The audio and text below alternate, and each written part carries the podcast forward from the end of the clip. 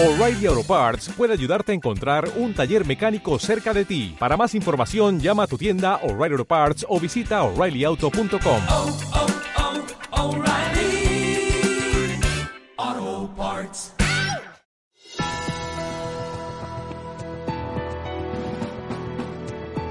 McCray will inbound. One second on the clock.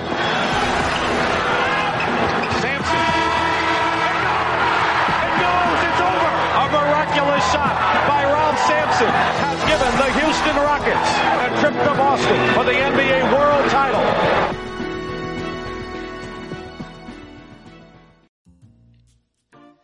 ¿Qué tal? Buenas tardes, bienvenidos seáis todos al capítulo 88 de Buzzer Beater. Con las finales ya iniciadas, el clímax a una temporada que ya termina ocupará el epicentro del programa de esta semana. Hablaremos de las finals con Dani Palomo y con Raúl Guzmán del canal Run Gun NBA. Antes vendrán las noticias y finalizaremos echando un vistazo al verano que tienen por delante Pacers, Lakers y Spurs. Ya sabéis que si os gusta el podcast podéis suscribiros para que os lleguen las actualizaciones al instante. Y si le das un meneo por tus redes sociales, yo más que agradecido. Vamos al turrón. Primero, las noticias.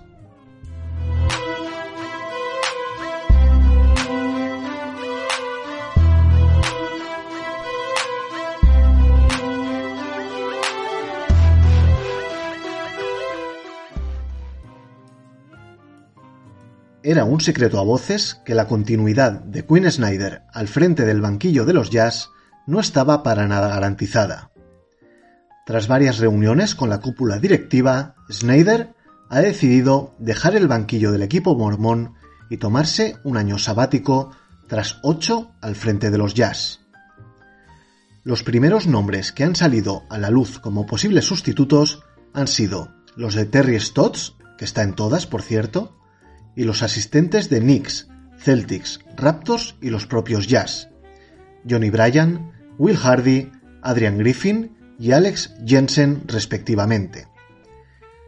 Particularmente me han sorprendido las declaraciones de Donovan Mitchell donde dice sentirse entre triste y decepcionado por la decisión de su ya ex técnico. Vamos con más de banquillos. Tras su mediocre etapa al frente de los Sacramento Kings y tras su destitución mediada esta campaña, Luke Walton ha encontrado acomodo como asistente de Bickerstaff en los Cleveland Cavaliers. Los Charlotte Hornets siguen en su búsqueda de entrenador jefe que tome el relevo de James Borrego.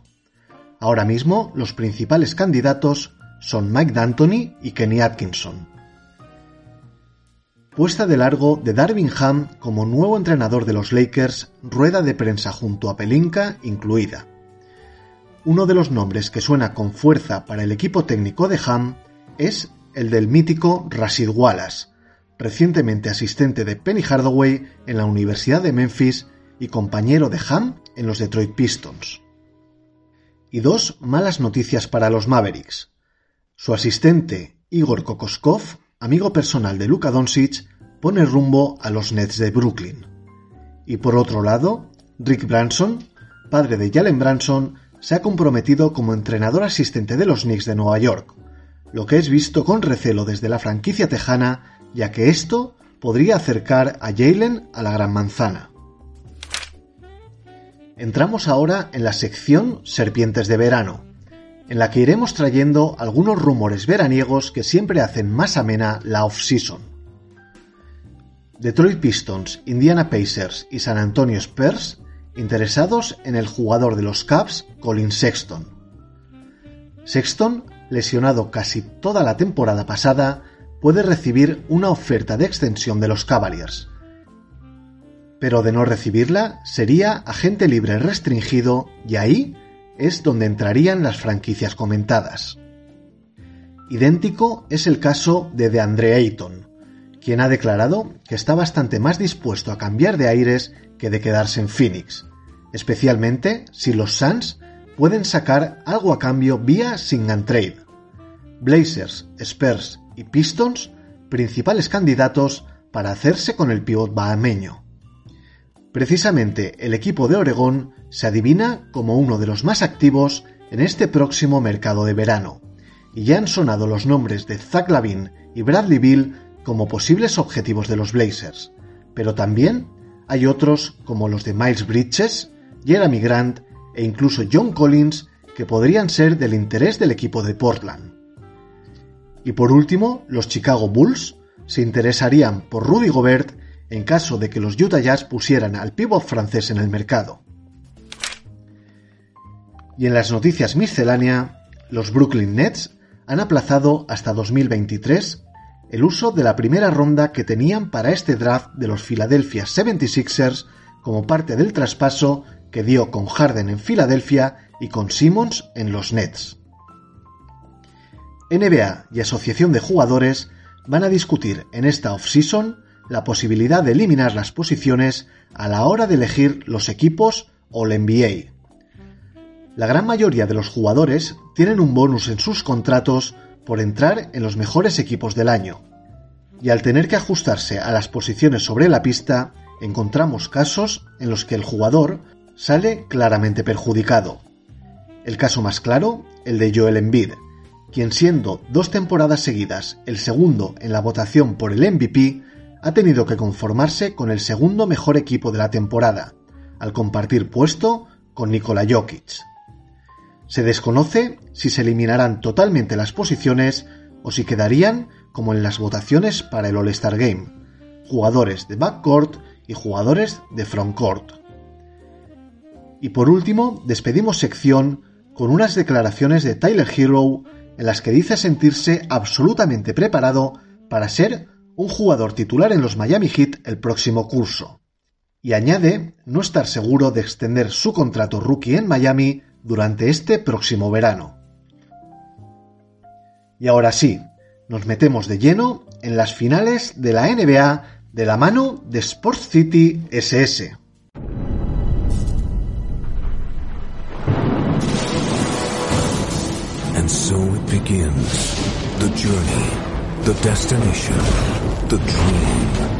You've lived your life for this one moment. A chance to march into the pantheon of greatness where a legacy of champions awaits. Welcome to the NBA Finals. Sports City SS, el mejor canal para conseguir tu prenda deportiva favorita, patrocina el debate de Buzzer Beater. Sports City SS son especialistas en NBA, pero también en NFL, MBL, NHL y fútbol. No lo dudes y síguelos, tanto en Twitter como en Instagram, arroba SportsCitySS. Y ahora, el debate en Buzzer Beater con Pau y Dani. Tiempo de debate, tiempo de finales de la NBA, el punto álgido de la temporada. Y a mi vera tengo a mi compadre Dani Palomo. Dani, ¿qué tal? Muy buenas tardes, ¿cómo estás? Muy buenas tardes. Pues tenemos baile, ¿no? Esta noche, parece. Tenemos baile y de, de salón de los buenos, ¿eh? Baile casi de fin de curso. ¿Cómo llevas las finales, Pau? Eh, bien, bien, me están gustando, ¿eh? Me están gustando. Yo ya presentía que me iban a gustar, son solo dos partidos, pero de momento me están gustando eh, porque hay mucho que debatir además. ¿Y tú bien? ¿Te están satisfaciendo? Bueno, bueno, bueno. Teniendo en cuenta que soy de los Lakers, pues bueno. no sabes a Pero, quién no, animar. pero, como, como aficionado al baloncesto, estas son las finales maravillosas de ver y de disfrutar, la verdad que sí.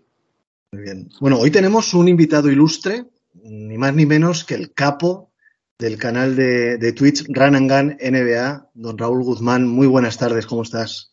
Buenas tardes, Pau. Buenas tardes, Dani. ¿Qué tal estáis? Pues, pues encantado de estar aquí con vosotros esta tarde, un ratito. Un ratito, menos ratito, ¿eh? Vamos a ir un ratote. Un ratote. Eso es, claro que sí. Bueno, para quien no conozca a Raúl, es el, el director y creador del canal de Twitch Run and Gun NBA, en el que tengo el privilegio de participar algunos jueves. Jueves, 8 de la tarde, ahí nos solemos juntar cuatro, cuatro locos de esto, el señor Rubén Molano, eh, Nacho Marcote, el propio Raúl y un servidor.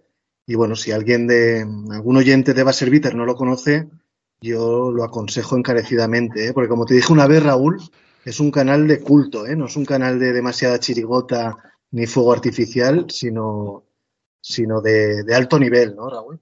Es para, para puristas, ¿no? Para, para muy cafeteros, como se suele decir, ¿no? claro que sí. Sí, señor. Eh, de momento, no mucho impacto mediático, pero muy elegidos nuestros seguidores. ¿eh? Ahí no, no entra cualquiera. Eso es. eh, prácticamente incluso examinamos ¿eh? a, a la gente que, que está con nosotros. ¿eh? Y si no, y si no, y si no da el perfil, pues, pues nada, no, no puede, no, no puede ni siquiera escucharnos. ¿eh? Lo comercial, lo, lo comercial no tiene, no tiene mérito. La clave está, es como es. los, los grupos indies, ¿no? Son famo- son fabulosos hasta que se hacen famosos. Luego ya Exactamente. entra, entra lo comercial. La magia está en los, en los garitos pequeños. Eso es. En el momento en el que nuestro canal tenga mucho éxito, será el momento de cerrarlo. Ahí diremos ya adiós. Cuando, cuando entre el dinero a las puertas, será el momento de ir. Sí, hay, una, una- hay una canción de Joaquín Sabina eh, que habla al respecto, ¿no? De un grupo de música que iba de garitos y, y acabaron siendo comerciales y cantando canciones de, de pop, de pop comercial. Pues así más o menos será eh, Gun NBA de aquí a unos años, ¿no? Antes de eso lo cerraremos. Bueno, eh, vamos a lo que nos ocupa, ¿no, chicos? Vamos, estamos en las finales. Tenemos ya dos partidos jugados. De momento, todo el mundo lo sabe. Empate a uno en la serie. Eh, primera impresión general, Raúl. ¿Qué te están pareciendo las finales a, a nivel, bueno, general, como he dicho? Bueno, yo tengo el, el placer de ver las finales como aficionado imparcial, lo cual me facilita un poquito, yo creo, disfrutar de ellas, ¿no? Yo creo que está siendo, de momento, dos partidos, a mí me han gustado bastante. Eh, yo creo que a pesar de, de la disparidad del resultado, yo creo que son partidos más parecidos de lo que a priori pueda parecer. Y bueno, dos partidos de momento que, salvo, salvo eh, pues jugadas aisladas, yo creo que están mandando las defensas. Eh, no en vano son seguramente los dos equipos que mejor, defien- que mejor defienden de la liga. Y yo diría que casi, casi cada canasta cuesta sudor, sangre y lágrimas eh, conseguirla. Mm. De momento bien, de momento satisfecho. Satisfecho con, con la calidad de los dos partidos. Dani, A mí me está sorprendiendo mucho eh, las piernas que tiene Boston. Después de todos los playoffs que llevan y todas las series tan largas que han tenido contra rivales tan físicos, que a este nivel de intensidad y que no, no muestren ningún tipo de, de flaqueza a nivel físico, me está llamando mucho la atención. Y como bien dice nuestro compañero Raúl, pues la verdad que, que las defensas están mandando y está siendo un- unas finales absolutamente preciosas. No está yendo ninguna, ninguna exhibición individual. Sí que Curry ha hecho un gran segundo partido, Al Horford hizo un gran primer partido, pero ningún jugador se da 45 puntos, una exhibición anotadora es- espectacular. Y el brillo está en, en el juego de, equipo de ambos. Y están siendo muy, muy disfrutonas. Sí, eh, bueno, yo voy a dar mi punto de vista también, ¿no? Eh, a mí hay una cosa que me encanta de estos, de estos dos partidos que llevamos y es que nos han invitado a la sobrereacción, que a mí es algo que me encanta. Eh, durante el primer partido acabó con esa exhibición total y absoluta de Boston y ya veíamos a los Celtics con, el banner número 18 en el Garden, el anillo puesto y tal. 48 minutos de juego después, o quizá menos, ya veíamos que los Warriors iban a ganar el anillo claramente. es decir, todo cambió en, en- en- en apenas dos partidos. Y bueno, yo tengo un punto de vista, mm, el primer, el primer punto que voy a dejar encima de la mesa. Eh, son dos partidos, van uno a uno, pero a mí me da la sensación de que en siete de los ocho cuartos jugados los Warriors han sido o iguales o mejores que los Celtics. Raúl. Pues, pues es posible que durante más tiempo de, de la serie de momento han mandado los Warriors. Pero el mérito de Boston viene de, de no perder la cara, sobre todo al primer partido. Evidentemente nunca le perdieron la cara. Ese final de- del primer partido para mí es muy significativo. Es decir, se ha hablado bastante, de- y, y es verdad, ¿no? Del dato que de- entre todos los jugadores de los Celtics suman cero minutos en, en finales NBA. Y claro, te presentas ahí en San Francisco, eh, te, eh, llegas al tercer cuarto perdiendo de 12 y sin embargo logras remontar el partido eh, a pesar, de, a pesar de, de, lo bien que estaban jugando los Warriors hasta ese momento, para mí ese final es muy significativo. Eh, yo creo que significa que, estos Boston Celtics son, capaces de, de todo, son capaces de, de, llevarse el anillo, claro que sí. Dani, ¿tú, ¿tú, ¿tú, también tienes la sensación de que de momento se está jugando como quiere Warriors, excepto esos 12 últimos minutos del primer partido? Sí, yo mantengo lo, de, lo del 4-2 para Golden State. Yo les sigo viendo muy superiores. Lo que pasa que la empanada del último cuarto del, del primer partido con un 40-26 para los de Boston, 40-16 para los de Boston. Claro, es que para mí fue una gran empanada. Eh, mucho todo el mérito para Boston, porque también la empanada no se produce sola, se produce por una gran defensa de, de los Celtics y un gran trabajo colectivo en defensa. Eh, pero yo por sensaciones de ambos partidos veo a Golden State mucho más equipo, por sensaciones, luego veremos, ¿no? Porque al final van 1-1 y también hay que darle, como bien dice Raúl, el mérito a Boston que merece. Pero yo sigo viendo muy superior a Golden State. Creo que en ningún momento les, les he visto apurados a 130% o sufrir en ningún momento. No les he visto llegar al límite para tener que ganar algún, algún partido. Y, y, sin embargo, eh, Dani también puede verse desde, desde otro punto de vista habiendo sido superiores en la mayor parte de los minutos, van 1-1 y eh, se colapsaron durante 12 minutos, con lo cual eh, puede ser un signo de debilidad, ¿tú crees, de, los Warriors que en un momento dado, si Boston empieza a enchufar y ellos eh, fallan 3, 4 ataques consecutivos, puede rondarle por la cabeza en los próximos partidos la exhibición de los Celtics en ese cuarto cuarto? Yo creo que cuando has ganado lo que ha, lo que ha ganado Golden State, dudo mucho que eso ocurra. Han estado en la tercera, la cuarta y la quinta mundial contra super equipazo, lo han tenido todo en contra, han perdido finales, han ganado, no tienen nada que demostrar y yo creo que no. Creo que simplemente tuvieron ese mal cuarto y la muestra es que en el segundo partido salieron fuertes, como si nada hubiese pasado, ellos a lo suyo, no, no mostraron ningún momento de debilidad mental. Y es Boston como quien, como los que ya dijimos la semana pasada, que posiblemente para muchos de sus jugadores sea ahora o nunca. Y, y Raúl, eh, es verdad que los Warriors el segundo partido lo ganan muy fácil, eh, con un tercer cuarto inmenso.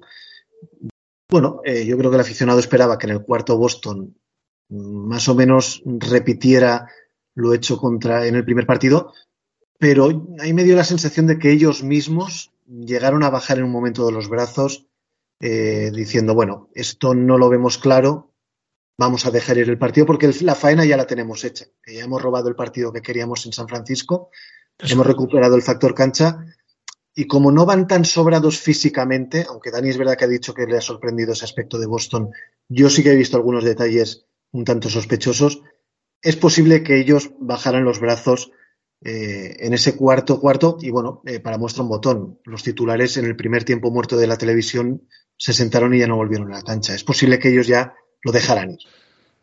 Sí, tiene, tiene toda la pinta, desde luego. Y además, y, y además yo, yo creo que, que, hicieron bien, hace bien Udoca, ¿no? En, en, en, en quitarle minutos a los titulares. Eh, Robert Williams está, no se le ve bien físicamente, ¿verdad? No sé cómo le veis vosotros. Yo, yo creo que sigue tocado. Muy eh, tocado. Muy tocado, ¿verdad? Y, y, es un jugador muy importante para ellos. Y bueno, eh, Udoca les quita muchos minutos, de esta manera previene alguna posible lesión también. Y lo que tú dices, el trabajo, el, trabajo más difícil estaba hecho, que era ganar ese primer partido.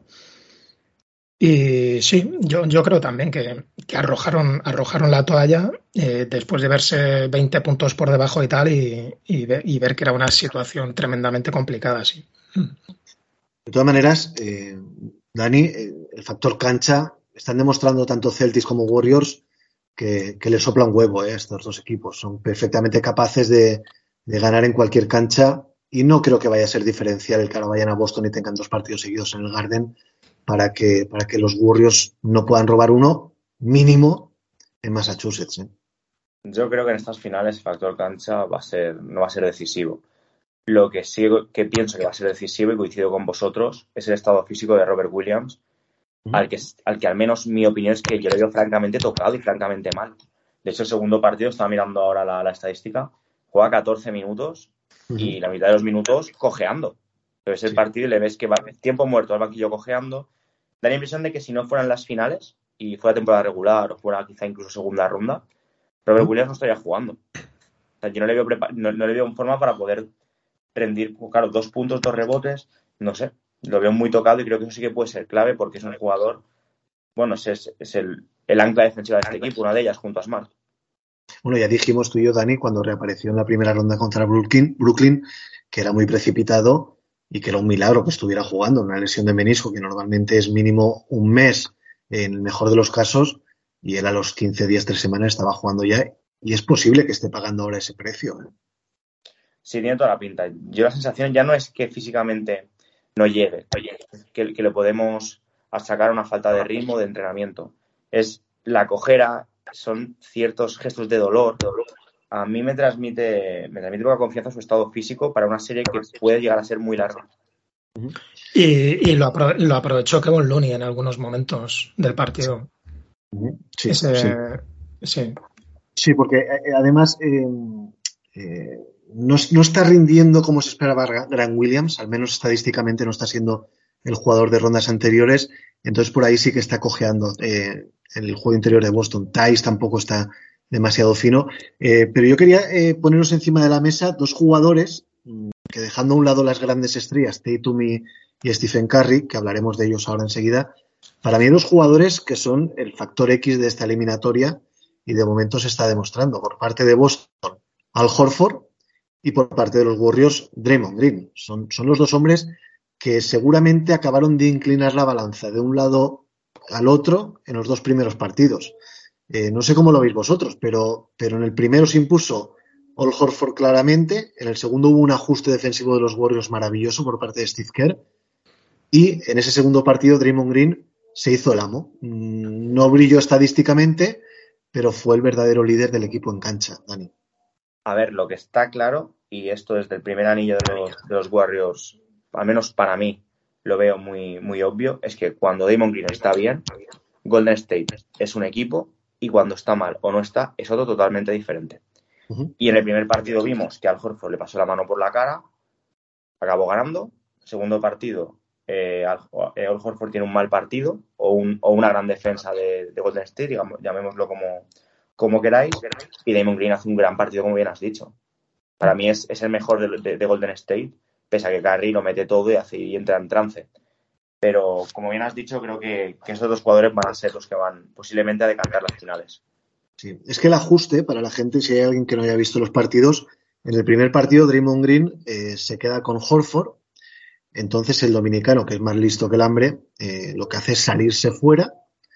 Eh, Draymond Green intenta las ayudas hacia los jugadores de Celtics que penetraban, con lo cual dejaban solo a Horford y eh, hizo 6 de 8 en triples, y creo recordar, y 26 puntos. Y en el segundo partido, Steve Kerr cambia la defensa. Eh, se queda Draymond Green con Jalen Brown, le come la, la moral y el que se queda con Horford es Clay Thompson, con lo cual siempre puede estar encima de él. Thompson no hace falta que vaya a las ayudas y Green se podía permitir el lujo de estar con Jalen Brown, esperarle en la penetración. Eh, sí que es verdad que empezó muy bien el partido Brown con muchos tiros en suspensión que entraron, pero al final resultó eh, fundamental. No sé si os percatasteis que la primera jugada del segundo partido fue un zarpazo de Draymond Green a un balón que tenía Horford. La primera, ¿eh? Eh, fue un salto entre dos y a partir de ahí él empezó a poner el listón arbitral donde él quería y, el, y la intensidad del juego defensivo de los Warriors donde él quería. Es decir, en una primera jugada ya pudimos extraer muchísimas eh, consecuencias o, hipótesis de lo que, lo que teníamos por delante, Raúl. Y pues, pues seguramente le, le, vino muy bien esa jugada. ¿eh? Estuvo listo de Draymond Green porque los árbitros yo creo que están siendo bastante permisivos y no sé si os parece a vosotros también. Lo cual yo, yo como aficionado yo, yo lo agradezco, pero yo creo que está viendo algunos palos de, de más, ¿no? Que y, igual los árbitros están haciendo ahí un poquito la, vista gorda para que fluya más el juego. Y ya digo, bueno, yo lo agradezco como, como, como aficionado, eso es verdad. No sé si lo veis vosotros también así. ¿Están siendo un poquito permisivos? Puede ser. Sí, yo la percepción que tengo es, es la misma y creo que, que, las audiencias y la NBA lo van a agradecer, ya que este tipo de serie, con dos equipos tan físicos, con gente como Smart o Green, lo pitas todo y pones el listón arbitral, que al mínimo contacto sea falta y no hay partidos. Te vas a partir de 70 puntos, un Pistón San Antonio del 2010. Por lo tanto, creo que tienen que dejar que se peguen, también por el espectáculo y por la audiencia. Pero mi percepción es la misma. Se están dando cera y yo estoy encantado de que se den cera. De todas maneras, eh, lo que queda claro es que la vara de medir es distinta dependiendo del jugador que tengas delante, porque no hay tío que proteste más, que gesticule más, que haga más aspavientos, que, que, que escupa más al, al, chillar que Draymond Green. Y, y, macho, en contadas eh, ocasiones acaba expulsado. Es que en el segundo partido le piten una técnica, se jugó la segunda en repetidas ocasiones y los árbitros no quisieron expulsarlo, seguramente por el bien del espectáculo, ¿eh? también te lo tengo que decir. Pero, pero macho, es que, es que no es lo mismo pitar a Green que pitar, yo que sé, a, a Luke Cornet, ¿no? Cuando sale, o, o Aaron Nesmith y esas cosas, ¿no? De, de, hecho, de hecho, Draymond Green lo, lo, ha reconocido. No sé si ayer o hoy ha, ha, dicho esas mismas palabras, ¿no? Digamos. Que ese respeto que, que le tienen los árbitros, él, él, se lo ha ganado poco a poco, ¿no? Eh, temporada a temporada. Sí. Y, y, ha reconocido que sí, que, que, a lo mejor le permiten más cosas que, que a otros jugadores. Uh -huh.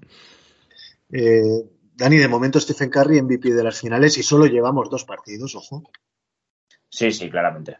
Por el, el MVP de las finales es Steve Curry, el MVP moral eh, para mí es Damon Green. Raúl, ¿tú cómo lo ves? Yo veo a Curry tremendamente bien físicamente. Eh, lo cual evidentemente es mm, pues tremendamente importante para ellos. Está jugando, está metiendo canastas difíciles, está metiendo otras no tan difíciles, está atacando aro, está penetrando bien y está mandando bien al equipo. Yo de momento veo yo veo más MVP a Curry ahora mismo en estos dos partidos. Le estoy viendo muy bien. Y sobre todo está leyendo muy bien el juego, ¿eh? sabe cuándo sí. penetrar, cuándo forzar, cuándo doblar el balón. En defensa está a un nivel muy alto también. Es verdad que Stephen Curry, pese al físico que tiene, eh, siempre se le ha visto como el eslabón más débil ¿no? de la defensa californiana, pero él está demostrando con el paso de los años que es un nivel eh, de, de, de, media, quizá un poquito más, más de la media, Dani. Eh, ¿Cómo veis a Kobe Bryant? Kobe Bryant. a, a, Jason Kobe Tatum. Eh, perdón, perdón, perdón, se me ha ido un momento la, la cabeza. A Tatum, perdón, perdón. No sé, no sé, por qué he dicho Kobe Bryant, perdonad. Eh. Sí, de, oye, por cierto, de, demasiados signos hacia, hacia Kobe, ¿no? El otro día se le vio entrenando con la camiseta que en su momento llevó Bryant cuando hizo un entrenamiento con los Celtics. A mí, sí. ¿qué, qué, qué, qué quieres que te diga, hijo mío? Habría, habría, que preguntarle al aficionado Celtic, ¿no? A ver qué, qué le parece, pero. Pero bueno, yo, yo, preferiría que llevase una camiseta de Larry Bird, por ejemplo, si fuera, si fuera aficionado Celtic, ¿no? Claro, obviamente, es que a mí me parece totalmente sobreactuado. ¿Quieres rendirle homenaje? Ponte una camiseta del All-Star de Kobe Bryant o ponte una camiseta de Kobe de los Lakers en la rueda de prensa si te apetece, porque es tu ídolo, era tu amigo, no lo sé. Pero es que esta resulta, resulta ya cómico. A mí me parece totalmente la ropa de entrenamiento que hizo en el training camp del 96 de Kobe Bryant para entrenar y la, la, la muñequera lila y escribo un mensaje al difunto Kobe Bryant y lo comparto para que veáis que, es, que escribo al difunto Kobe Bryant y salgo en el primer partido y, y, y hago un 17% de tiros de campo.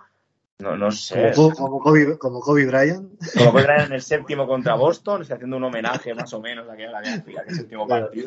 No sé, o sea, yo lo de Tatum, un gran segundo partido, también hay que decir pero me parece realmente, bueno, es mi opinión, bochornoso tanto, tanta sobreactuación. Sí. Bueno, eso lo hablamos la semana pasada y, y, yo estoy contigo, Dani. Estamos juntos en esto.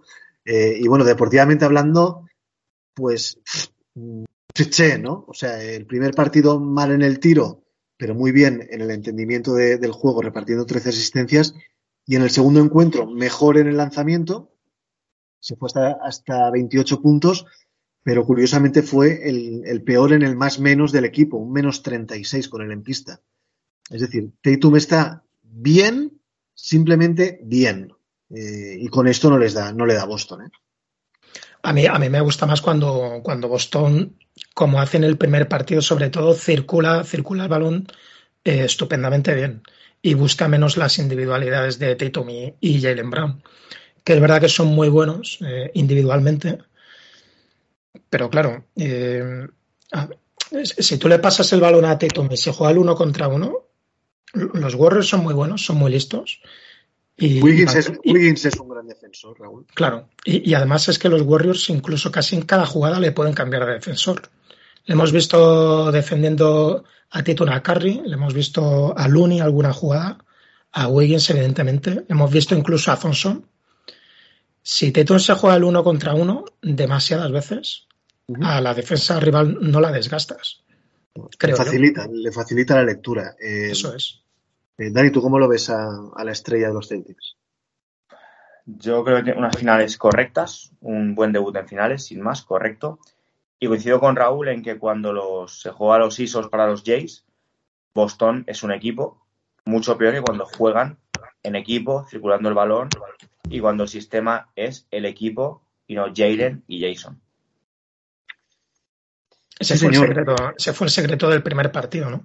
Encontrar tantos tiros buenos para Smart, para Derrick White, para, para Horford también, claro. Horford hace un partidazo que luego, luego es verdad que hay que meterlas, ¿no? Pues metieron las que estaban bien posicionados y las que no estaban tan bien posicionados. Claro, es que hablamos de que Jason Tatum mete, sí, tres asistencias, perfecto, ¿no? O sea, todo el valor del mundo.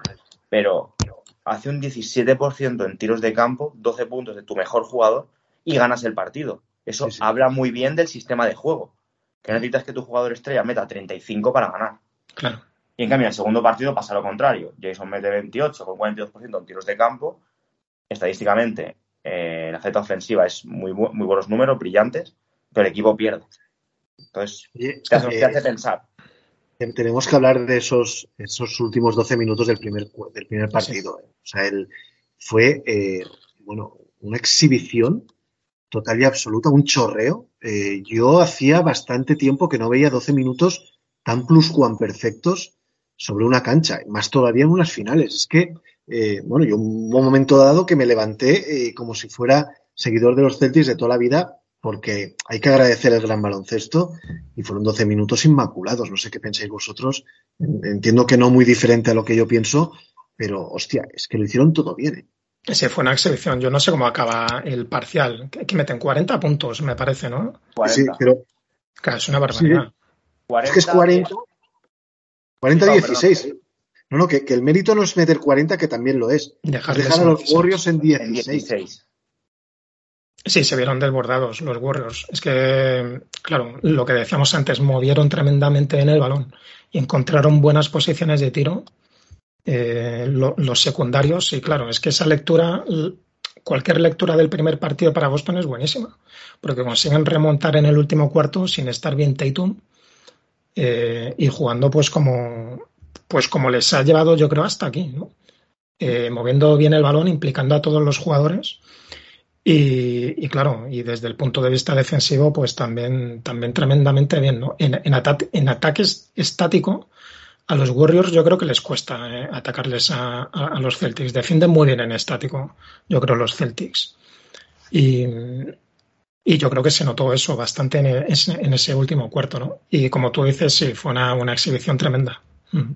Eh, Dani, eh, Clay Thompson, que no está bien, ¿eh? Clay Thompson no está bien. Yo creo que le, empiezan a pesar las piernas. Es verdad que cuando reapareció de la lesión, quieras que no, entre, entre el, el impulso emocional, el tiempo de inactividad y tal, él poco más o menos lo fue disimulando, pero el peso de los partidos me da la sensación de que se le empieza a notar. 4 de 15 en triples en lo- entre los dos primeros partidos. Eh, bueno, yo tengo otra, otra visión. Yo creo que demasiado bien está para llevar dos años sin jugar a baloncesto Sin y, duda. llevar, y llevar encima Sí. casi 100 partidos, no- no esta temporada más o menos, un poco menos quizá. Eh, evidentemente, como bien dices, Pau, es obvio que no está en su mejor momento. También creo que es obvio que no debería ni jugar tanto ni asumir tantos tiros estando como está, y eso es responsabilidad de Kerr. Quizá darle un rol en la faceta ofensiva menos importante y darle ese rol quizá a, Jordan Poole, aunque sí que es verdad que Jordan Poole se ocupa del ataque cuando, cuando no está Curry en pista y es el sexto hombre.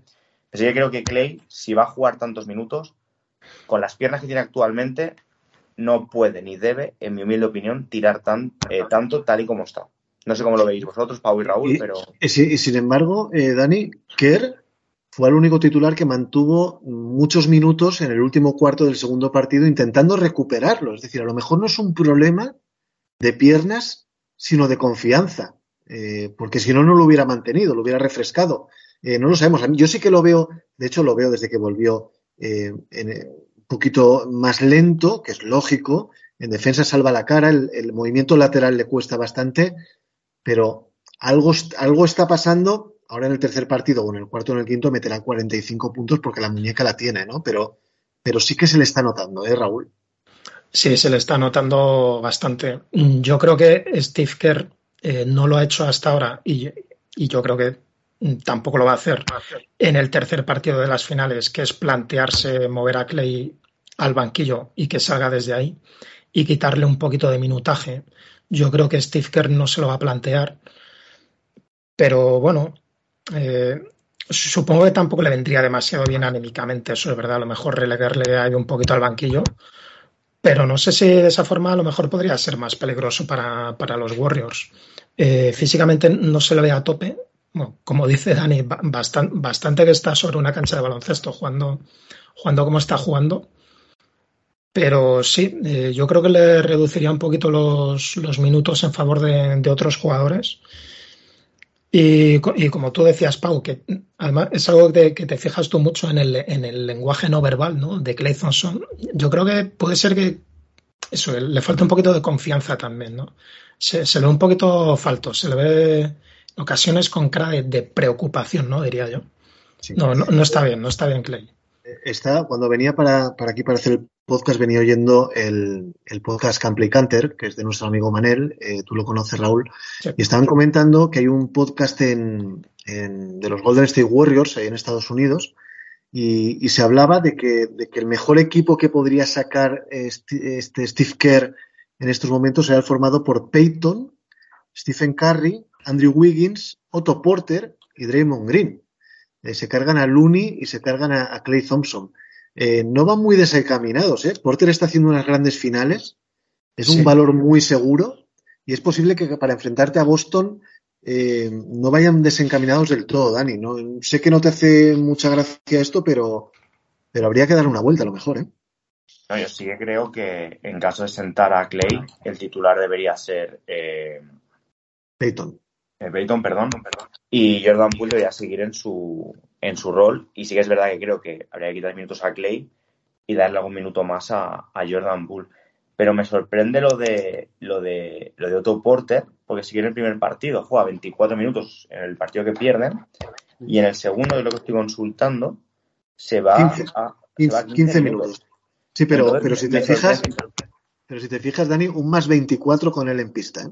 Sí, claro, pero también habrá que ver. Claro, es que esto, de- yo esto del más menos en pista simplemente lo pongo siempre un poco en duda porque depende de, de- de muchos factores, ¿no? Yo siempre cuento que cuando era junior de junior o, o senior de primer año estaba en un filial y debuté en una categoría alta y, y claro, acabé el partido con un más no sé cuánto, ¿no? Y había jugado muy poco, pero había jugado con gente que, que ha metido un montón de puntos y con un marcador súper abultado a, mi fa- a favor. Entonces, claro, entonces, todo esto sí que me fío más de la estadística avanzada, la cual no he consultado, entonces no, no puedo hablar, pero tampoco me, me fío demasiado. Sí que estoy Es de acuerdo en, en lo de en, en lo de Peyton, pero lo de Otto Porter tengo mis dudas.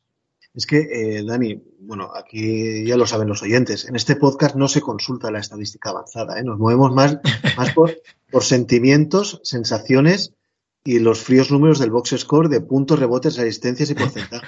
Es que lo así otro, luego, así luego Sí. pasa lo que pasa, que me caen palos, Pau. Me caen palos por Pero, todos lados. eh, eso ya depende de lo tiquismiquis que sea el oyente de turno, ¿eh? La verdad que sí. Es verdad Eh, que ese, ese quinteto tan pequeño, eh, a mí me flipa lo, lo bien que son capaces de, de defender. Claro. Con- y además aseguran bastante bien el rebote, sobre todo gracias a Green, ¿no?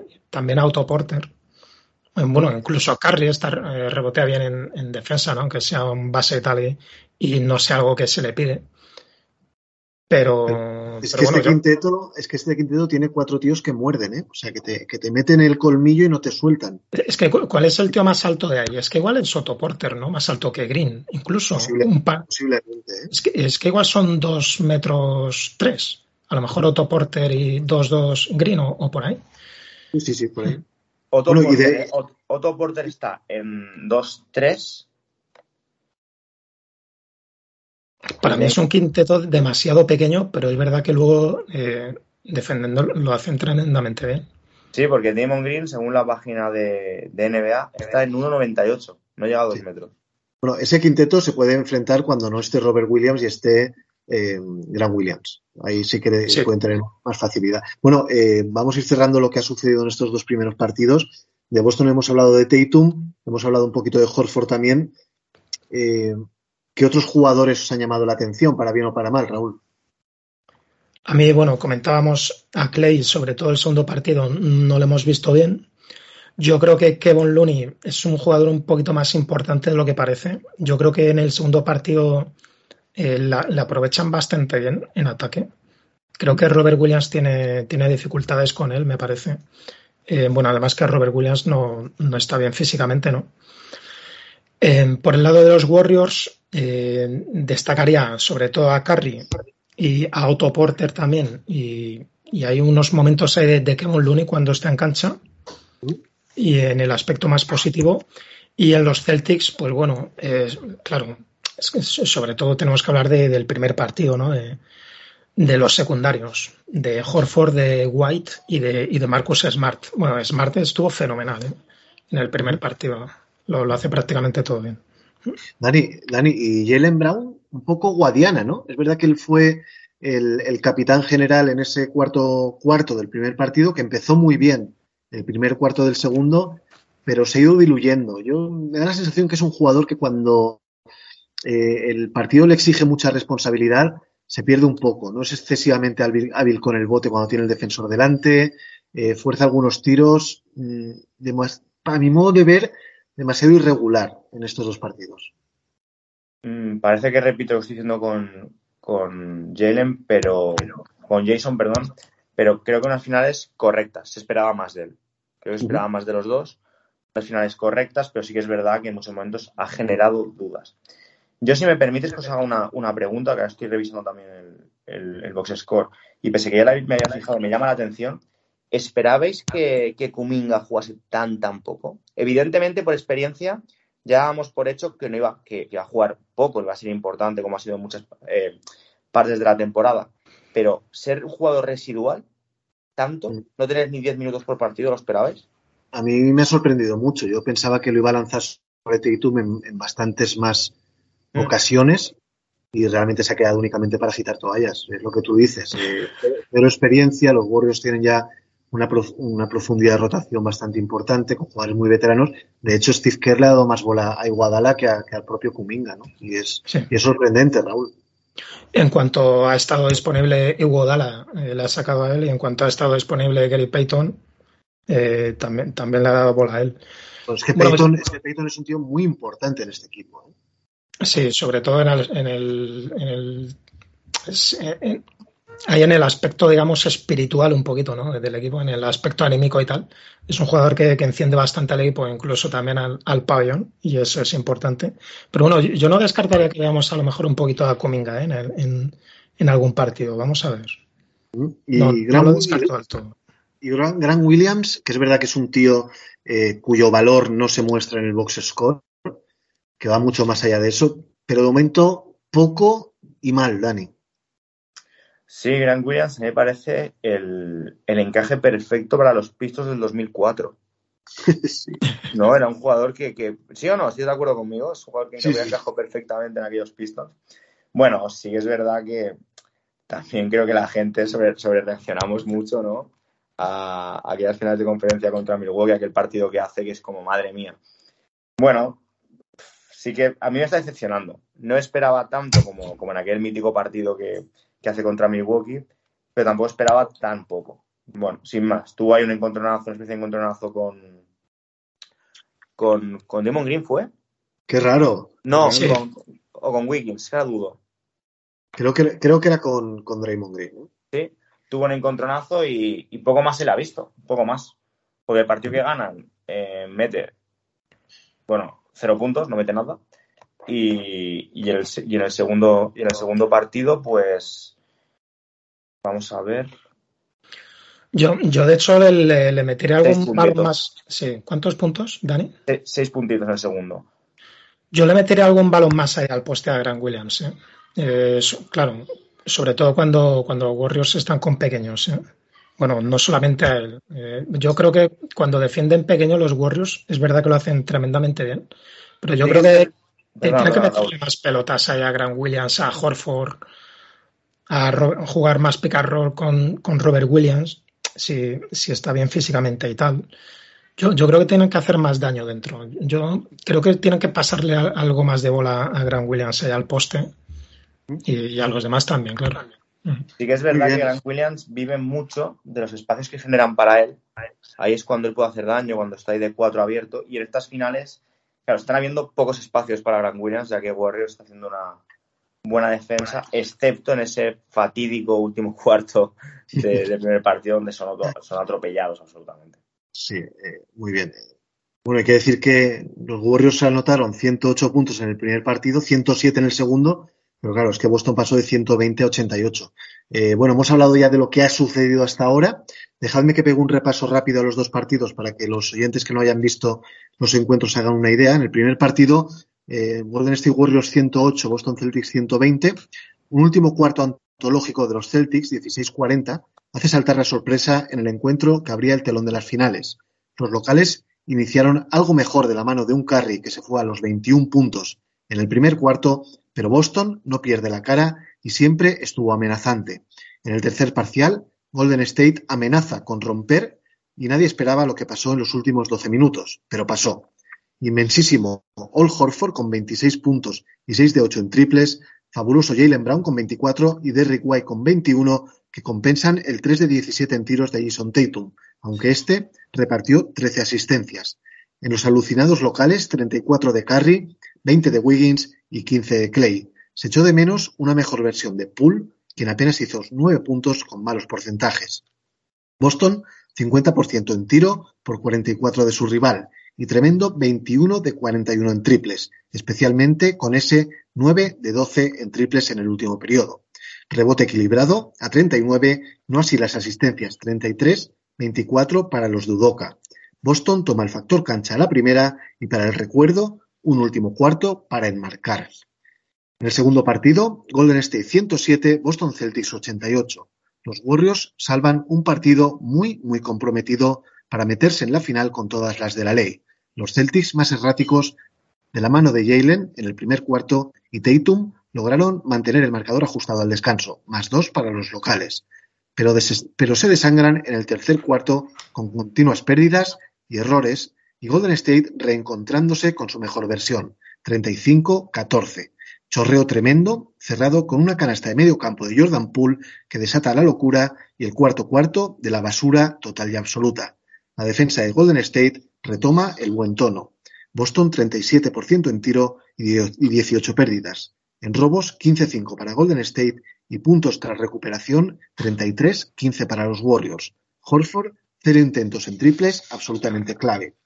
Draymond Green empata el partido y Draymond con Jalen Brown al Horford lo defiende con ayudas los exteriores para llegar a puntear y evitan que Green salga de la zona. Pues bueno, esto es lo que ha sucedido en los dos primeros encuentros. ¿Y ahora qué, chicos? Claro, esta es la, pregunta del millón, ¿no?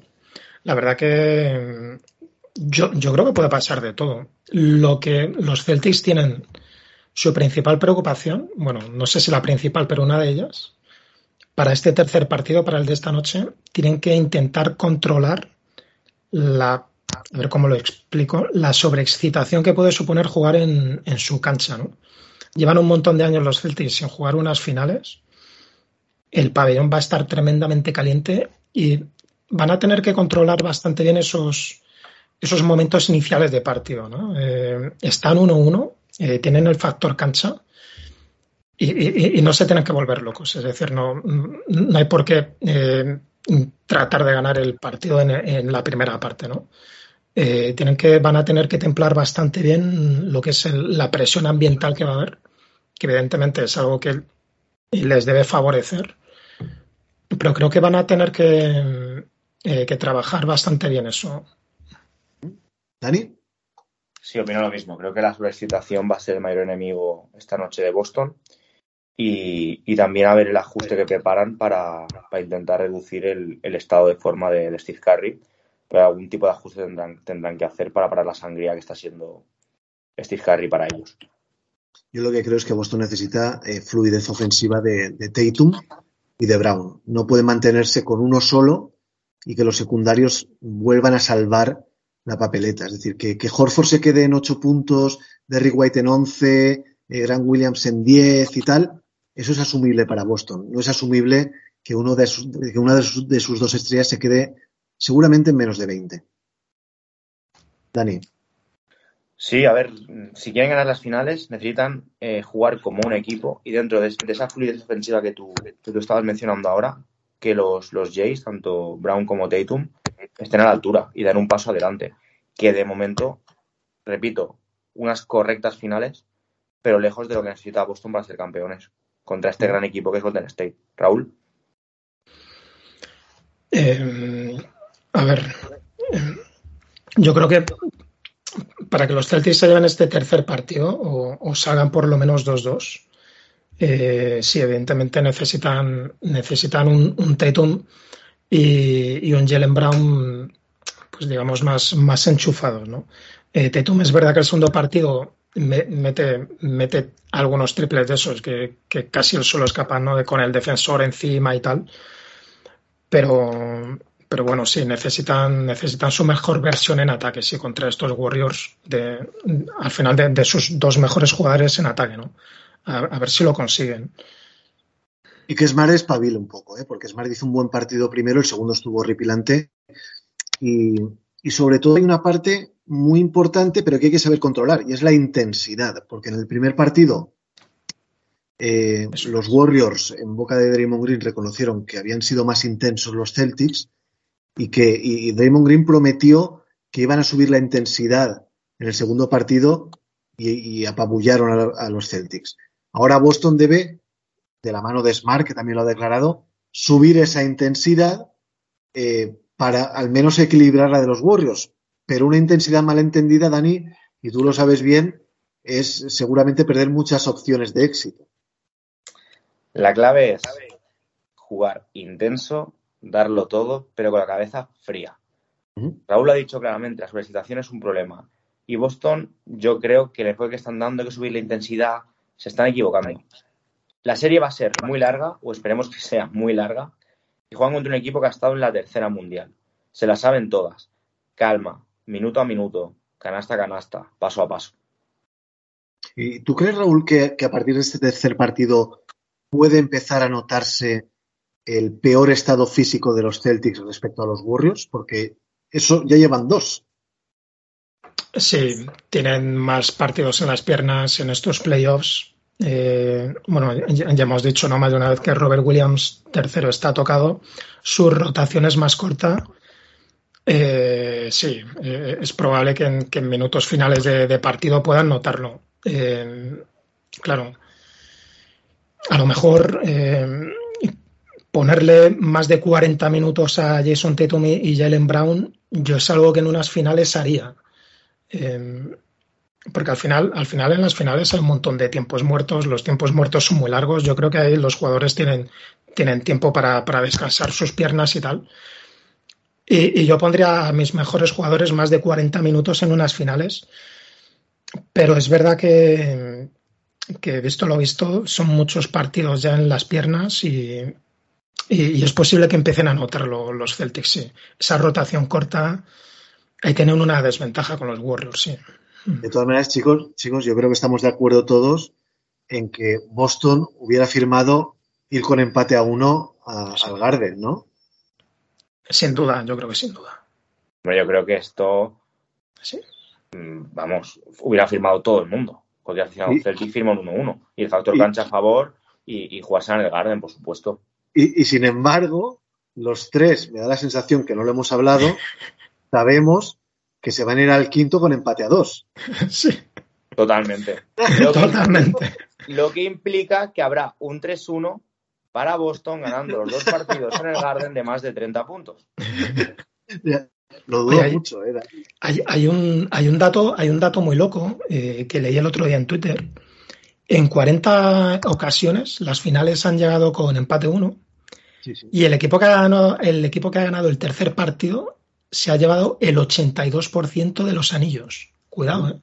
El tercer partido.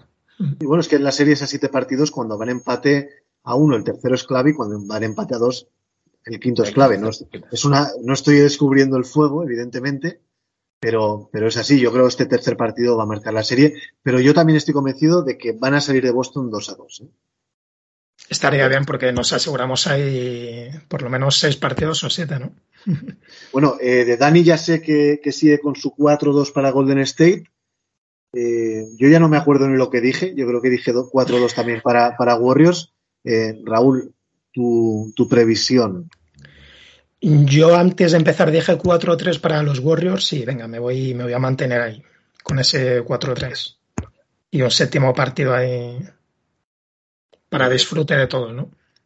Bueno, o para ataques al corazón de algunos seguidores también, ¿eh? Porque eh, precisamente tanto, tanto Nacho Marcote como Rubén Molano, mm, un séptimo partido de una final, pobrecicos míos, ¿eh? Sí, la verdad que estaría bien hacer un directo con ellos, ¿no? Vale, pues, Viendo ese ellos- partido, ¿no? Hazlo tú con ellos, que yo de madrugada ya sabes que no, no puedes contar conmigo. Eh, bueno, hemos repasado la- lo que ha dado de momento las finales. Estamos en la recta final de- del episodio de hoy. Tenemos que ver qué va a pasar en verano con, con tres equipos. Eh, Raúl, ¿te quedas para, para acabar el, el programa juntos? Vamos para allá, sí. Muy bien, bueno, pues estos equipos eh, que tenemos pendientes de ver qué es lo que puede pasar en los próximos meses son Indiana, Lakers y San Antonio. Dani, eh, Indiana Pacers, un equipo que, bueno, decepcionó eh, esta temporada. No se puede eh, poner ninguna excusa al respecto. Que tienen el pick número 6 del draft.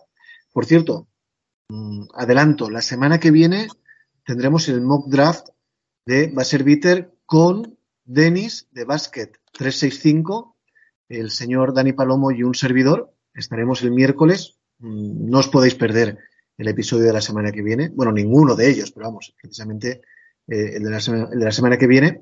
Y bueno, eh, los Pacers tienen el pick 6, también tienen el 31 y el 60. Y bueno, comprometidos 88 millones y medio bajo contrato Buddy Hill, Malcolm Brogdon, Miles Turner, que ha dicho que se quiere quedar, Dani, y bueno, algunos agentes libres, Ricky Rubio, TJ Warren. eh, bueno, ¿cómo ves tú el verano de, de Indiana? Hay una cosa importantísima, dejan de pagar a Montaelis. Eh, esta temporada le han pagado dos millones y medio todavía. Sí, lo estaba, lo estaba mirando ahora mismo y me he quedado un poco colapsado. Digo, este, este, este tipo que hace por aquí aún. Bueno, yo creo que Lance Stephenson, que también ha acabado contrato, va a seguir por un mínimo. Creo que el proyecto eh, tiene que girar en torno, o va a girar, Halliburton, Duarte y Vitat ya ha dejado buenos minutos. Y la duda que yo tengo es, ¿qué haces con eh, Hill cobrando 21 millones? Malcolm Brogdon dando un rendimiento muy bueno, pero cobra 22 millones y no sabemos si encaja en esta reconstrucción. Eh, Miles Turner acaba contrato la temporada que viene, cobra 18, o sea, Indiana se lo queda y lo pierde en la agencia libre, lo traspasan ya que al finalizar el contrato es muy apetecible y McConnell cobra 8 millones. Son los cuatro que más, que más cobran en, en la plantilla de Indiana y yo no tengo claro hacia dónde se dirige Indiana. No sé si van a reconstruir, si van a ir hacia ninguna parte durante un par de temporadas, no tengo claro nada. Es que como suele pasar, eh, Dani, los dos jugadores que, man- que más cobran del plantel, has dicho tú que son Buddy Hill y, y Brogdon, son dos jugadores que en este proyecto a día de hoy y donde está el barco son prescindibles totalmente. Eh, vamos a ver si pueden traspasarlo. Es difícil de traspasar porque tienen años por delante de contrato y a muchos millones. La clave es Miles Turner. Eh, Raúl, ¿tú qué harías? ¿no? Porque él ha dicho que se quiere quedar. Pero mm, yo entiendo que Indiana si puede sacar algo a cambio, aunque es joven todavía, ¿eh? y es un, un jugador defensivamente muy interesante, pero hostia. Buena, buena pregunta. La verdad que es difícil papeleta, porque si el jugador se quiere quedar, pues hombre, eh, lo, principal casi, casi está, está hecho, pero yo no confío, yo ya no confío en Miles ¿eh? Es, que son ya muchos años. Son ya muchos años de rendimiento por debajo de, lo que se espera de él. Son muchas lesiones. eh, Yo, yo les traspasaría, yo le buscaría, yo le buscaría otro equipo, sí. Dani, ¿qué se te ocurre con Miles Turner? ¿Algún destino o algo que puedan hacer los Pacers? Bueno, John Dallas creo que alguno le gustaría acabar en Dallas, estaría muy feliz. Y como a ese alguno yo le tengo mucho cariño y mucho aprecio, me gustaría que acabara en, en- en Dallas. Pero sí que creo que, que Indiana primero tienen que, que aclarar o aclararse ellos mismos hacia dónde van. Y a partir de ahí empezar. Si de verdad van a reconstruir, Turner, Buddy Hill, Brogdon, cambiar a, a cambio de picks, a equipos que les falte una pieza para ser más competitivos y ver qué pasa. Y si apuestan por competir, pues entonces tienen que meter dinero, dinero en esta agencia libre porque lo tienen. tienen. Están 30 millones por debajo del límite salarial. Yo creo que van a tirar para, para la reconstrucción, yo creo. Es que, es que dudo que sea un destino atractivo. Nunca lo ha sido históricamente para ningún agente libre. Y yo es lo que tú dices, Dani. Yo creo que, que tienen que tirar el chiringo, intentar colocar a estos dos y- dentro de la medida y conseguir picks y jugadores jóvenes. Has comentado lo de Dallas con Miles Turner. Pues bueno, eh, se pueden llevar a un Dorian Finney Smith, por ejemplo, que puede ser un jugador interesante para ellos en el puesto de 3-4, todavía joven y tal. Alguna primera ronda. Quizá en Oklahoma también sería una posibilidad, que tienen muchos picks. No sé, eh, yo sí que abogaría por la salida de Turner. Pero bueno, vamos a ver, es un equipo que está en estos momentos en ese estado de ni fu ni fa, ¿no? Eh, a mí, y eso que tienen jugadores, a mí Brogdon y Halliburton son dos debilidades personales, pero claro, el proyecto es el que es. Eh, bueno, vamos a cruzarnos el país prácticamente y nos vamos a ir a Los Ángeles para ver eh, qué hacemos con estos Lakers que tienen comprometidos 147 millones de dólares, el Big Three 128. Raúl se ríe porque no ha visto tanto dinero en su vida. Dani y yo sí, pero, pero Raúl no. Y, y bueno, no tienen rondas, la primera es para 2025. Y antes de preguntarle al seguidor de los Lakers, eh, bueno, Raúl, tú también eres un poquito de los Lakers. ¿eh? Yo, yo soy un poquito de todos. ¿eh? Yo, tengo ahí. el, cora- el corazón dividido ahí en 30 partes.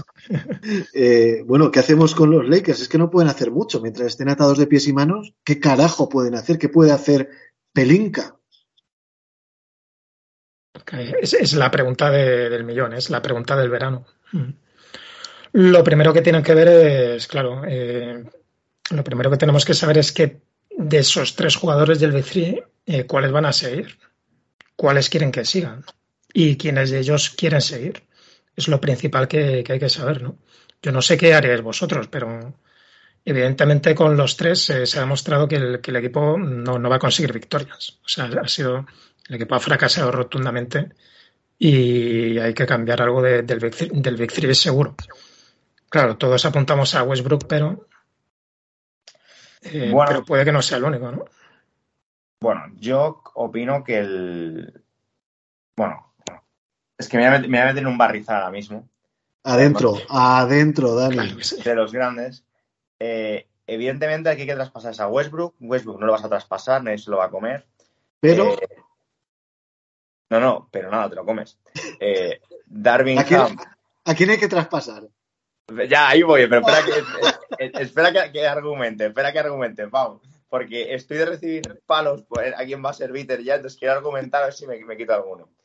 Darwin Ham, con su flamante nuevo asistente, Rashid Wallace, que me encantan los dos juntos, han dicho que han hablado con Westbrook la palabra sacrificio eh, y que la clave es, Anthony, es Anthony, Anthony Davis.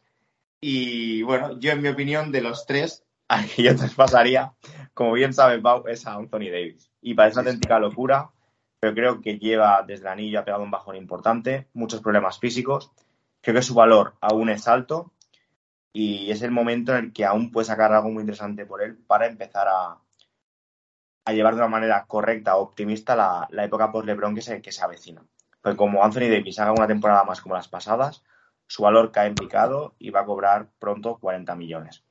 Respecto a la temporada que viene, eso es lo que yo haría. Como a mí no me pagan millones por dirigir a los Lakers, por desgracia, lo que va a pasar es que Darvin Ham va a vender que Westbrook sacrifice, sacrificio, defensa y no, va, va a sumar.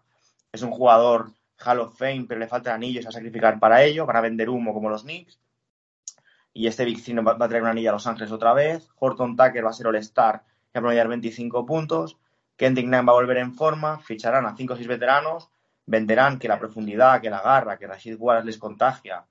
El mid-range de Carmelo Anthony y todo eso. Se meterán en playoff, porque yo creo que entrarán ya por, por vergüenza. Y en primera ronda a la calle. Es lo que creo que va a pasar con los Lakers. Y hay que esperar a que pasen unos añitos, se vaya LeBron, eh, Davis acabe de hundir a los Lakers o resucite y reiniciar, reiniciar de cero. Es lo que yo veo en los Lakers. Esta temporada es clave. Esta temporada yo creo que tienen que, que pasar el trago como puedan. Se van a comer a Westbrook, se van a comer a LeBron. Y a mí me da la sensación que el fichaje de Ham eh, está hecho para que este año se foguee, para que, para que entienda lo que es entrenar a los Lakers, que este año no van a optar a nada y que la temporada que viene sin Russell Westbrook, sin LeBron James, que yo dudo muchísimo que siga después de este contrato, y a ver qué, qué es lo que tienen con Davis, eh, a partir de ahí reiniciar. Porque claro, estoy viendo, ahora mismo ellos tienen en plantilla 1, 2, 3, 4, 5 jugadores, 6 jugadores fijos, pero la plantilla suelen ser de 15. Han acabado contrato Carmelo Anthony, Trevor Ariza, Avery Bradley, Wayne Ellington, Dwight Howard, Ken Basemore, Malin Monk y DJ Agustin. Y dejan de pagar, si antes hablábamos de, de Monta Ellis, han dejado de pagar al Bolden. Eh, pero de estos alguno tiene que volver por el mínimo, Dani. Sí, Stanley Johnson y Austin Reeves tienen, eh, bueno, son no garantizados, pero van, se les va a garantizar a los dos. Y Wayne Gabriel, en principio parece que también, según han dicho. Johnson y, y Reeves, seguro. Si, metemos también a Gwen, a Gwen y en Gabriel en el pack, tendríamos un 2-3, tenemos ocho jugadores. Se habla de la posible vuelta para un último baile junto a LeBron épico del gran Carmelo Anthony. Y, y después, pues hay que encontrar, en, como he leído, en las en el extrarradio de la liga, si lo he leído en Twitter, eh, qué jugadores pueden sumar a este proyecto. Han hecho un entrenamiento hace poco con jugadores de la G League y jugadores que llevan años fuera de la liga o que les han acordado como Kyle Guy, eh, Nada, Galloway y gente así. Pero bueno, yo como, como aficionado Laker, y tú sabes que tiendo a ser muy optimista, eh, veo una catástrofe de temporada, otra catástrofe. No pasa al bar que van a empezar fuertes por Darvin Ham, por impresionar un poquito. Y yo sí que creo que entrarán en playoff, porque tienen mucha calidad al final si las lesiones les respetan, pero aquí no hay nada. Hay que esperar a que esto acabe para empezar de cero.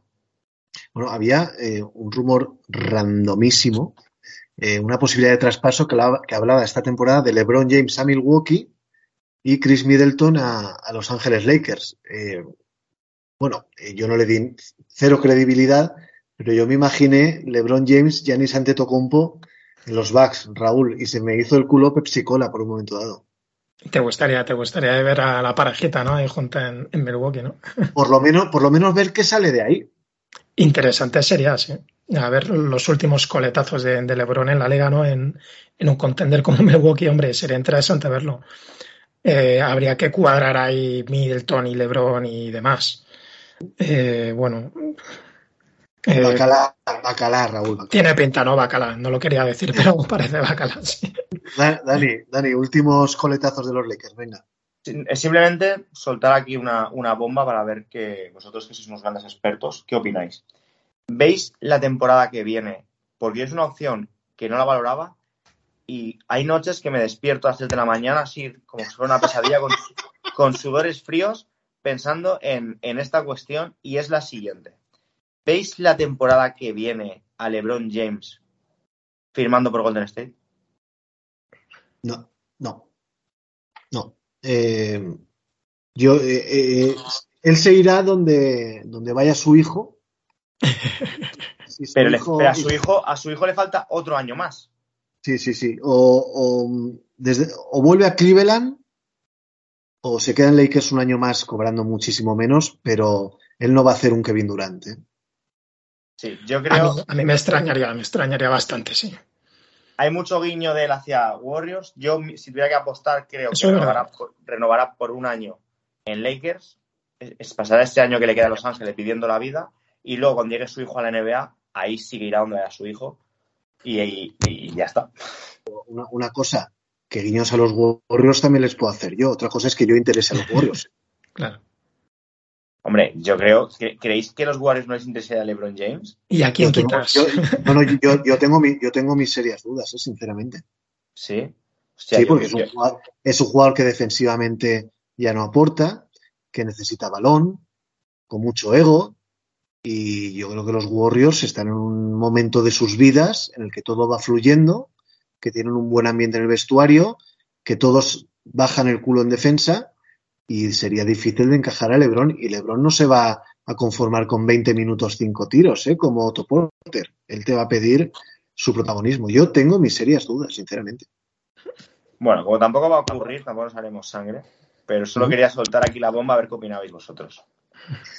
Muy bien, vamos eh, finalizando y vamos con los San Antonio Spurs, que tienen comprometidos 82 millones con el pick 9 encima de la mesa, el 20 y el 25 y un objetivo muy claro este verano, que se llama de André y se apellida Ayton.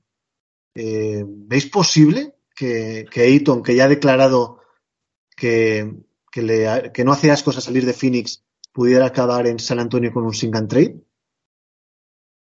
El, ¿No? encaje, el encaje sería bueno y yo si fuera el GM de los Spurs sería lo- el- mi principal reto para, para el verano, ¿eh? hacerme con DeAndre Ayton.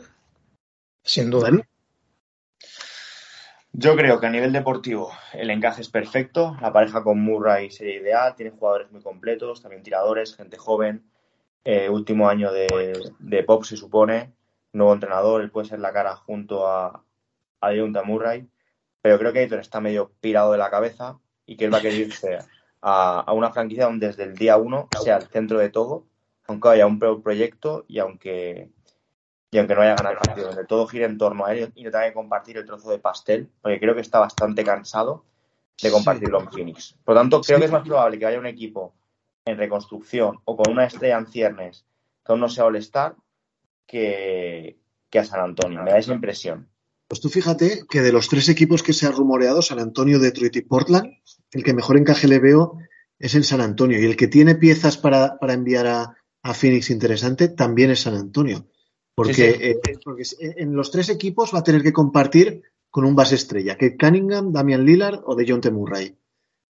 Y, y yo creo que el juego de San Antonio y lo que rodea a los Spurs se ajusta más a lo que puede eh, buscar Ayton y además tienen Tú imagínate, tú imagínate, Dani, bueno, imaginaros, Raúl, Dani, de Andre Ayton le dice a los Suns que se quiere marchar y los Suns le dicen, muy bien, te enviamos a San Antonio a cambio de Jacob Pueltel, que como sustituto de, de Ayton es fantástico, y un par de piezas jóvenes, Devin Basel, Joshua Primo, mm, no sé, eh, George Richardson, el Uni Walker, tienen piezas para, para compensar el traspaso. Raúl. Sí, sí, si los Suns finalmente no, no van a querer dejarse ahí la, la pasta con Ayton, sí, San Antonio tendría algunas piezas interesantes para ellos. Yo, si fuera el GM de los Suns, sí que le pagaría el pastiche a Ayton. Eh, Creo que, llegan, creo que llegan tarde ya. ¿eh? Lle- Llegan tarde, ¿verdad? Mm. Volvería a intentar un último, un último asalto al anillo, pero como no va a ser así, San Antonio sí me parecería, me parecería buen equipo con el, con el que intercambiar algunas piezas por Ayton, sí. Mm. Y en, y en San Antonio, como dices, seguro que Popovich estaría contento, ¿no? Con, con Ayton, seguro. Mm. Uf, chicos, pues será porque quizá no entiendo mucho, pero yo no lo veo claro. O sea, sí que a nivel deportivo el mejor encaje es, es San Antonio, estamos de acuerdo. Que sea donde más partidos ganaría, donde mejor estaría, donde un proyecto más serio, estamos de acuerdo 100%. Pero yo creo que tanto a Phoenix como al propio Ayton, pensando de una manera egoísta y no ganar partidos, sino en su propia importancia, y a Phoenix creo que incluso también, yo le veo más, mucho más posibilidades a, a Detroit. Por ejemplo, Tampoco está mal, ¿eh? No está, no está nada mal, ¿eh? Tampoco. porque sí que Cunningham, estamos de acuerdo que es un base estrella, pero no llega ni, no ha sido el estar aún. No es como, es un jugador que, quieras o no, aún pueden, aún llegaría Ayton con la vitola de jugador estrella, aún estaría un pasito por encima de Cunningham. En San Antonio no sería así. Y luego, en cuanto a Phoenix, sí que, como habéis dicho bien, San Antonio tiene piezas muy jóvenes, pero, pero así, eh, por encima, rápidamente, sin entrar un poco en profundidad. Eh, Jeremy Grant, eh, Killian Hayes, eh, Diallo y, Sa- y Sadik Bey, por ejemplo, o sea, me, Sí, parece sí. mejor, me parece mejor pack que cualquiera de San Antonio. Sí. No, Sadik Bey no se mueve, sería Isaiah Stewart, ¿eh? Vale, pues quitamos a Bey y metemos a Stewart, lo co- cobra más o menos lo mismo. A mí- y alguna ronda, me parece mejor un pack mucho más útil para Phoenix que quiere competir desde ya que, que el pack de San Antonio, para mí, ¿eh? Humilde opinión. Bueno, eh, vamos a ver, es curioso, los Spurs dejan de pagar a Goran Dragic 18 kilos.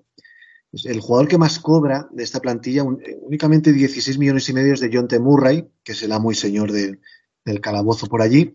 Y bueno, tienen a casi todos los jugadores en contrato. ¿eh? Tienen a McDermott, a George Richardson, a Poeltel, a Zach Collins. Es verdad que a Lonnie Walker les tienden la qualifying offer y será gente libre restringido. También está Basel. Realmente solamente pierdan al Farouk Aminu, que no ha aparecido por allí, a Satoransky, que tampoco, a Samanich y a Hutchison. Eh, o sea, no se, no se prevén muchos movimientos de agente libre y ver qué es lo que pasa con Ayton, ¿no? La verdad que eh, es el roster, Pau, y per- perdonad que, que salga un poco, pero eh, es tremendo que hayan quedado por delante de los Lakers este equipo, eh, con este roster. ¿No os parece? Sí, sí, es que hay veces que, hay veces que las ganas y la ilusión te hacen ganar partidos. ¿eh? Hostia, es que es lo que tú dices, Raúl. Estoy mirando el equipo. Claro, es que los ves jugar y no te paras a mirar la plantilla, ¿no? Ves que juegan bien, que rinden todos, un buen sistema. Qué buenos son. Pero realmente lees los nombres y valiente banda. Claro, luego el problema es que claro, luego vas a hacer un temporadón. Eh, eh, McDermott sale- aún sigue vendiendo puntos. Murray es un all-star. George Richardson no le queda fuelle. Eh, pues eh, aporta con lista- Vale, lo que queráis. Pero leemos los nombres fríamente sin entrar en cómo han rendido y valiente banda. Sí, el, el fichaje de Ayton, la llegada de Ayton sería para ellos Tremendo. ¿eh? sería un salto de calidad muy importante, sí. Muy bien, chicos, pues hasta aquí el Baser Bitter de esta semana. Don Raúl Guzmán, eh, capo de Gun NBA, agradecerte muchísimo que hayas estado con nosotros analizando la final y bueno, emplazarte hasta, hasta cuando quieras. Gracias a vosotros, encantado de, de haber estado aquí hoy. Y pues sí, seguro que, seguro que nos vemos pronto, claro que sí. Dani, a ti lo de siempre. Muchísimas gracias por todo, un abrazo muy fuerte y bueno, prepárate el mock draft, ¿eh? que lo tenemos de aquí nada. Nada, eh, Holgren, número uno para mí, ya lo digo. Muy bien, chicos, pues muy amables los dos, muchísimas gracias. Hoy decimos adiós con uno de los grandes éxitos del grupo estadounidense Aerosmith, concretamente con su pieza del año 1993, Crazy, y cuyo vídeo musical descubrió al mundo a la hija del líder de la banda, Steve Tyler, hasta convertirse posteriormente en un icono sensual, que no sexual, para una grandísima mayoría de jóvenes. Así que con Crazy os nos despedimos esta semana. Hasta el miércoles que viene, disfrutad mucho de las finales.